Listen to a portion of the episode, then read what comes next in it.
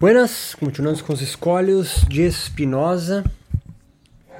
Por bem compreendo todo gênero de alegria e tudo o que a ela conduz, especialmente aquilo que aplaca uma saudade qualquer ela seja. Por mal em troca compreendo todo gênero de tristeza e especialmente aquilo que agrava uma saudade. Com efeito, quem não desejamos uma coisa por julgá-la boa, mas ao contrário, Dizemos que é boa porque a desejamos, e consequentemente dizemos que é má a coisa que abominamos. Por isso, cada um julga ou avalia de acordo com seu afeto o que é bom ou mal, o que é melhor ou pior, e finalmente o que é ótimo ou péssimo. Assim, o avaro julga, julga que o ótimo é a, é, a, é a, abundância do dinheiro e o pior a sua falta. O ambicioso, por sua vez, nada deseja tanto quanto a glória e nada teme tanto quanto a vergonha. Ao invejoso, enfim, nada é tão agradável quanto a infelicidade de um outro e nada tão desagradável quanto a felicidade alheia. E assim cada um, de acordo com seu afeto, julga uma coisa como boa ou má, útil ou inútil. De resto, o afeto que deixa o homem numa situação tal que ele não quer o que quer e quer o que não quer chama-se temor. O qual, portanto, não é senão um medo, à medida que deixa o homem numa situação tal qual ele evita, e em troca de um mal menor, um mal que julga estar por vir. Mas se o mal que teme é a vergonha, então o temor chama-se pudor. Se o desejo, enfim, de evitar um mal que não está por vir é refreado pelo temor de um outro mal, de maneira tal que ele não sabe qual preferir, então o medo chama-se pavor, principalmente se tanto um quanto o outro dos males temidos são dos maiores. Se imagina, entretanto, ter dado justa causa de ódio, será então afetado de vergonha, mas isso raramente ocorre. Além disso, essa reciprocidade do ódio também pode surgir porque ao ódio se segue um esforço por infligir mal àquele a quem se tem ódio.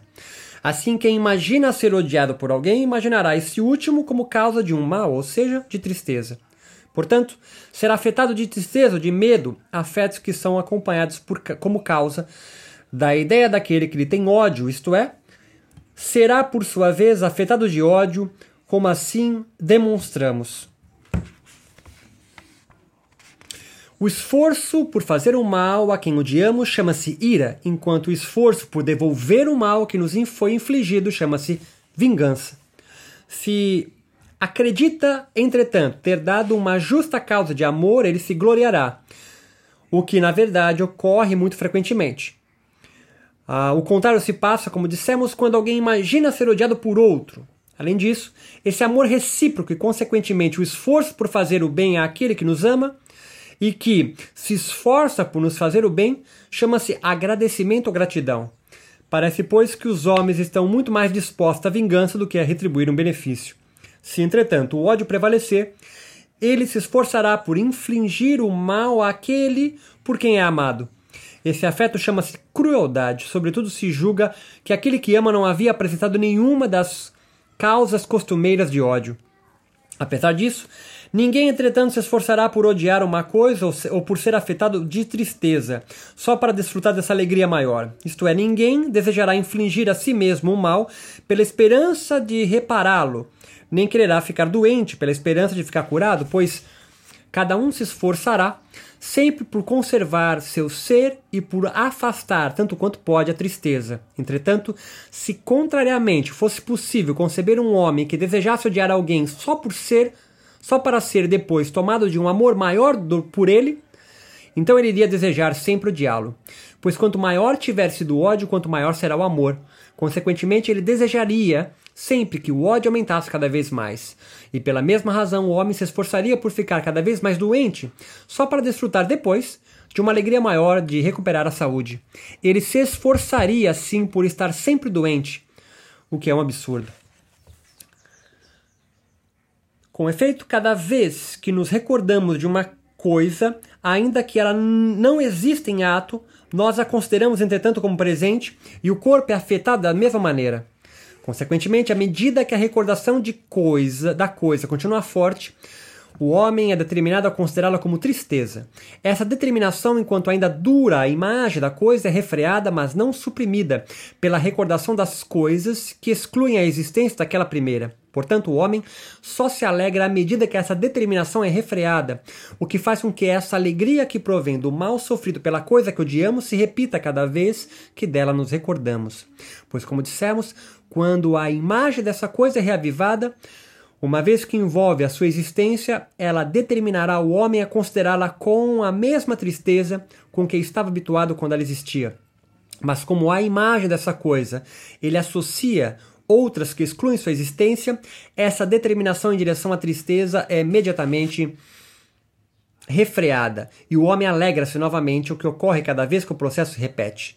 É por essa mesma causa que os homens se alegram cada vez que se recordam de um mal já passado ou se enchem de gáudio ao falar dos perigos que se salvaram, pois quando imaginam algum perigo, consideram-no como ainda por vir e são determinados a temê-lo. Mas essa determinação é novamente refreada pela ideia de salvação, que associaram a de perigo quando dele se livraram, ideia que os torna novamente seguros e, e portanto, aleg alegram-se novamente. Disso se segue que os homens, por se julgarem livres, são tomados uns pelos, para com os outros de um amor ou de um ódio maiores do que os têm para com as outras coisas. A isso se soma a imitação dos afetos, sobre a qual deve-se conferir as outras proposições. As coisas que são por acidente causas de esperança ou de medo são chamadas de bons ou de mais maus presságios. Além disso, à medida que esses presságios são causa de esperança ou de medo, eles são causas de alegria ou de tristeza. E, consequentemente, dessa maneira, nós os amamos ou odiamos. Nos esforçamos por utilizá-los como meios para obter as coisas que esperamos ou para afastá-los, como obstáculos ou causas de medo. Ademais, por natureza somos constituídos de maneira a acreditarmos facilmente nas coisas que esperamos e dificilmente nas que tememos, e a estimá-las respectivamente acima ou abaixo do justo. É essa a origem das superstições que toda parte afligem os homens. De resto, não creio que vale a pena mostrar aqui as flutuações de ânimo surgidas da esperança e do medo pois se segue das próprias definições dos afetos que não há esperança sem medo, nem medo sem esperança. Além disso, à medida que esperamos ou tememos algo, nós ou amamos ou odiamos, e portanto cada um poderia facilmente aplicar à esperança e ao medo tudo o que dissemos sobre amor e ódio.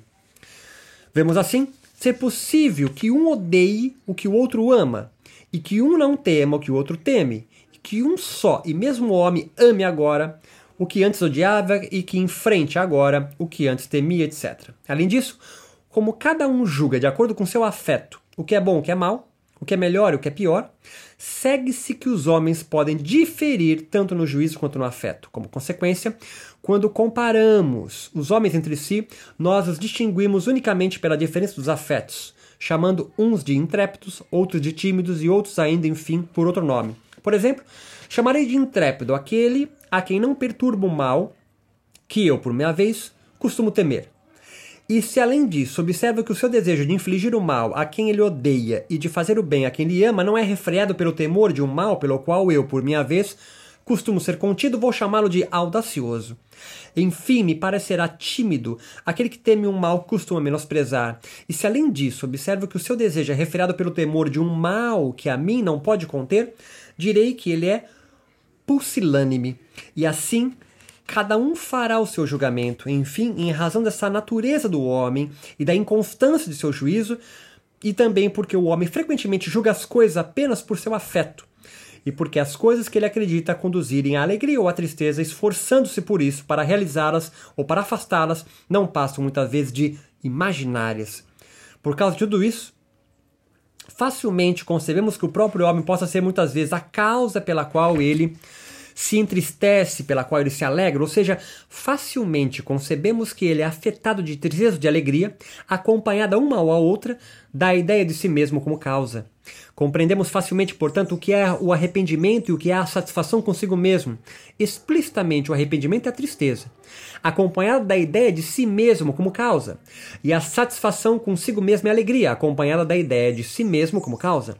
Afetos esses que são extremamente fortes, porque os homens se julgam livres. Esta afecção da mente, ou essa imaginação de uma coisa singular que sozinho culpa a mente, chama-se admiração. Se, entretanto, a admiração é provocada por um objeto que tememos, designamos de por pavor, pois a admiração diante de um mal mantém o homem de tal maneira suspenso na sua exclusiva consideração que ele é incapaz de pensar em outras coisas que lhe permitiriam evitá-lo. Se, por outro lado, o que nos admira é a prudência de um, de um homem, sua diligência ou algo desse gênero, então, como precisamente por essa razão consideramos que ele muito nos supera, a admiração chama-se veneração. Chama-se, além disso, horror, se o que nos admira é a ira, a inveja etc. de um homem. Ademais, se o que nos admira é a prudência, a diligência, etc., de um homem que amamos, precisamente por essa razão, o nosso amor será maior. E esse amor ligado à admiração, ou seja, à veneração, chama-se adoração. Da mesma maneira, podemos também conceber o ódio, a esperança, a segurança e outros afetos em conexão com a admiração, o que permitiria assim deduzir muito mais afectos do que são os designados pelos vocábulos habitualmente aceitos. É, pois, evidente que os homens dos afetos foram cunhados muito mais por seu uso vulgar do que por seu conhecimento cuidadoso. A admiração opõe-se ao desprezo, cuja causa é, em geral, entretanto, a qual descreve a seguir. Por vermos que alguém admira, ama, teme, etc., alguma coisa, ou porque alguma coisa parece à primeira vista semelhante àquelas coisas que admiramos, amamos, tememos, etc. Nós somos inicialmente determinados a admirá-la, amá-la, temê-la, etc. Mas se depois, por sua presença, presença ou por sua contemplação mais cuidadosa, somos forçados a recusar-lhe tudo aquilo que possa ser causa de admiração, amor, medo, etc. Então a mente parece determinada pela própria presença dessa coisa a pensar mais naquilo que o objeto não tem do que naquilo que ele tem. Ao contrário do habitual, pois diante da presença de um objeto, pensa sobretudo naquilo que ele tem. Além disso, assim como a adoração provém da admiração por uma coisa que amamos, o escárnio provém do desprezo por uma coisa que odiamos ou tememos, e o desdém do desprezo pela estupidez, da mesma maneira que a veneração provém da admiração pelo discernimento. Podemos enfim conceber o amor, a esperança, a glória e outros afetos em conexão com o desprezo, e dessa conexão deduzir, por sua vez, outros afetos, e quais tampouco temos o hábito de distinguir de outros por qualquer vocábulo especial. Essa tristeza acompanhada da ideia de nossa debilidade chama-se humildade. Em troca, a alegria que provém da consideração de nós mesmos chama-se amor próprio ou satisfação consigo mesmo.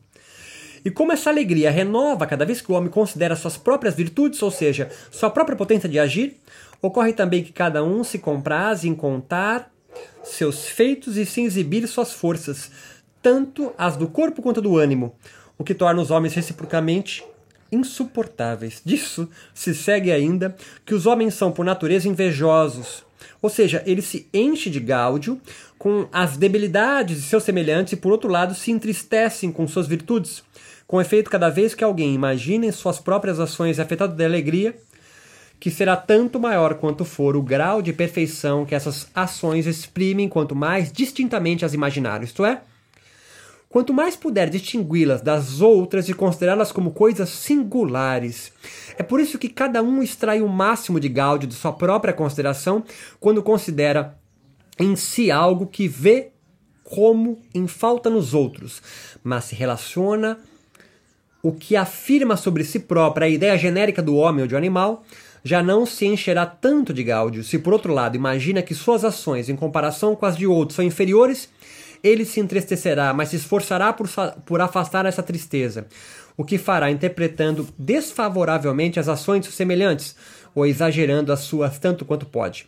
Fica claro, pois, que os homens estão, por natureza, propensos ao ódio e à inveja, o que é reforçado pela própria educação. Com efeito, os pais têm o costume de incitar os filhos à virtude, tendo como únicos estímulos a busca de honrarias e inveja.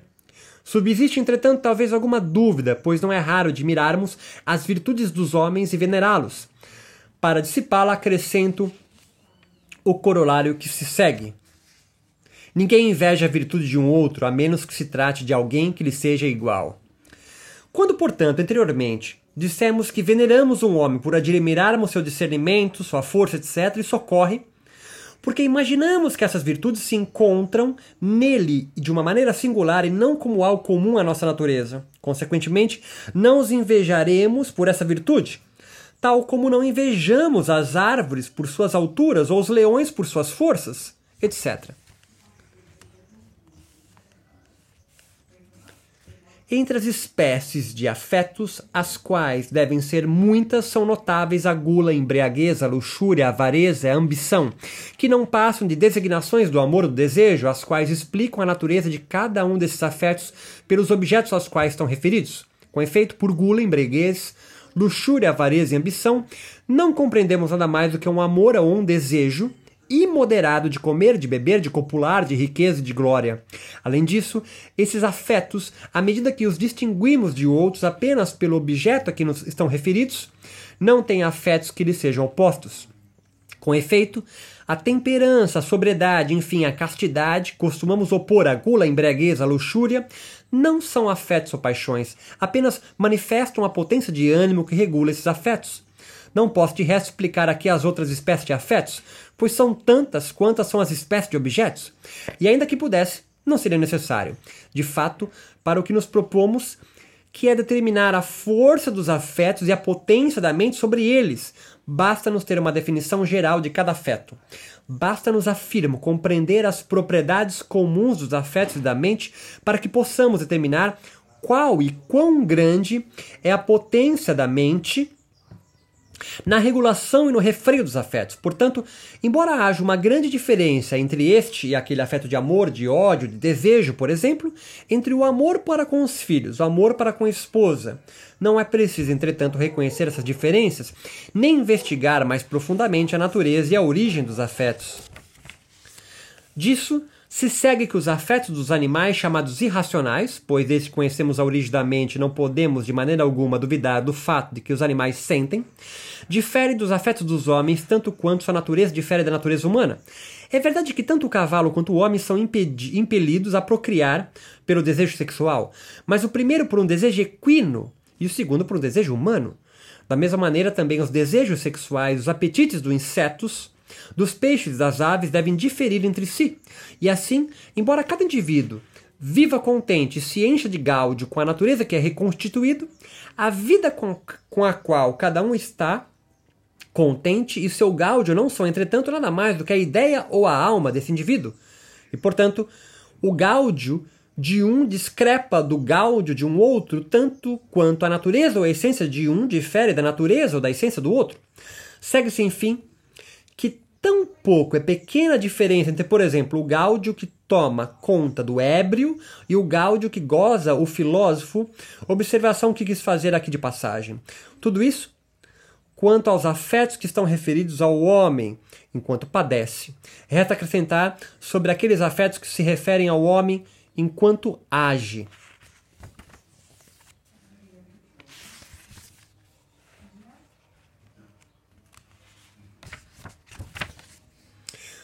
Quando disse anteriormente que fomos afetados pela imagem de uma coisa futura ou passada do mesmo afeto de que seríamos afetados se a coisa que imaginamos estivesse presente, adverti expressamente que isso é verdade à medida que consideramos apenas a imagem da, dessa coisa. Com efeito, a natureza da imagem é a mesma, tenhamos ou não imaginado a coisa como presente. Não neguei, entretanto, que essa imagem se torna mais débil quanto consideramos outras coisas que nos estão presentes, que excluem a existência presente da coisa futura, o que naquela passagem deixei de enfatizar porque havia decidido tratar das forças do afeto nessa parte. Do que observamos, segue-se que somos afetados de maneira igualmente branda relativamente a objetos que estão distantes do presente por um intervalo de tempo quanto maior for é, é, do daquele que podemos determinar pela imaginação, ainda que compreendamos que esses objetos estão separados entre si por longo intervalo de tempo. Julgo por isso ter demonstrado por que os homens são movidos mais pela opinião do que pela verdadeira razão, e por que o conhecimento verdadeiro do bem e do mal provoca perturbações do ânimo e leva muitas vezes a todo tipo de licenciosidade. Vem daí o que disse o poeta: Vejo o que é melhor e o aprovo, mas sigo o que é pior. Parece que o Eclesiastes tinha em mente a mesma coisa quando disse: Quem aumenta seu saber, aumenta sua dor. Não digo isso para chegar à conclusão de que é preferível ignorar do que saber, ou de que não há nenhuma diferença entre o ignorante e o inteligente quando se trata de regular os afetos, mas porque é preciso conhecer tanto a potência de sua natureza quanto a sua impotência, para que possamos determinar quanto à regulação dos afetos, o que pode a razão e o que não pode? Disse que iria tratar nesta parte apenas da impotência humana, pois decidi tratar separadamente a questão do poder da razão sobre os afetos. Expliquei é, nessas é, poucas proposições as causas da impotência, das inconstâncias humanas. E por que os homens não observam os preceitos da razão? Falta agora mostrar o que a razão nos prescreve e quais afetos estão de acordo com as regras da razão humana e quais, em troca, lhes são contrários. Mas antes de começar a fazer dessas demonstrações segundo nossa meticulosa ordem geométrica, convém apresentar aqui brevemente os próprios ditames da razão para que as coisas que penso sejam mais facilmente concebidas por todos. Como a razão não exige nada que seja contra a natureza, ela exige que cada qual ame a si próprio, que busque o que lhe seja útil, mas efetivamente útil, que deseje tudo aquilo que efetivamente conduza o homem de uma maior perfeição e mais geralmente que cada qual se esforce por conservar, tanto quanto está em si, o seu ser. Tudo isso é tão necessariamente verdadeiro quanto é verdadeiro que o todo é maior que qualquer uma de suas partes. Além disso, uma vez que a virtude não consiste senão em agir pelas leis da própria natureza e que ninguém se esforça por conservar o seu ser senão pelas leis da sua natureza, segue-se 1. Um, que o fundamento da virtude é esse esforço por conservar o próprio ser e que a felicidade consiste em um homem poder conservá-lo. 2. Que a virtude deve ser apetecida por si mesma, não existindo nenhuma outra coisa que lhe seja preferível ou que não seja mais útil e por cuja causa ela deveria ser apetecida. 3. Finalmente, que aqueles que se suicidam têm um ânimo impotente e estão inteiramente dominados por causas exteriores e contrárias à sua natureza. Segue-se ainda que é totalmente impossível que não precisemos de nada que não seja exterior para conservar nosso ser. E que vivamos de natureza de maneira que não tenhamos nenhuma troca com as coisas que estão fora de nós. Se, além disso, levamos em consideração a nossa mente, certamente o nosso intelecto seria mais imperfeito se a mente existisse sozinha e não compreendesse nada além da própria. Existem, pois, muitas coisas fora de nós que nós que nos são úteis e que por isso devem ser apetecidas. Dentre elas não se pode cogitar nenhuma outra melhor do que aquelas que estão inteiramente de acordo com a nossa natureza. Com efeito, se, por exemplo, dois indivíduos de natureza inteiramente igual se juntam, eles compõem um indivíduo duas vezes mais potente do que cada um deles considerado separadamente. Portanto, nada é mais útil ao homem do que, ao, do que o próprio homem. Quero isso dizer que os homens não podem aspirar nada que seja mais vantajoso para conservar o seu ser do que estarem todos em concordância em tudo de maneira que as mentes e os corpos de todos componham como que uma só mente e um só corpo, e que todos em conjunto se esforcem tanto quanto possam por conservar o seu ser, que busquem juntos o que é de utilidade comum para todos. Disso se segue que os homens que se regem pela razão, isto é, os homens que buscam sob a condução da razão o que lhes é útil, nada apetecem para si que não desejem também para os outros e são por isso justos, confiáveis e leais. São esses os ditames da razão que me tinham a proposta mostrar brevemente aqui, antes de começar a demonstrá-lo por meio de uma ordem mais meticulosa.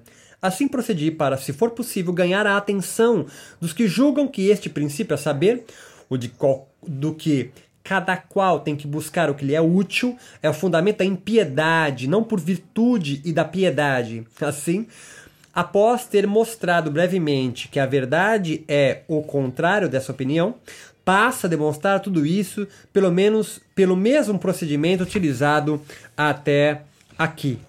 Ninguém, portanto, a não ser que seja dominado por causas exteriores e contrárias à sua natureza, descuide-se de desejar o que lhe é útil, ou seja, de conservar o seu ser.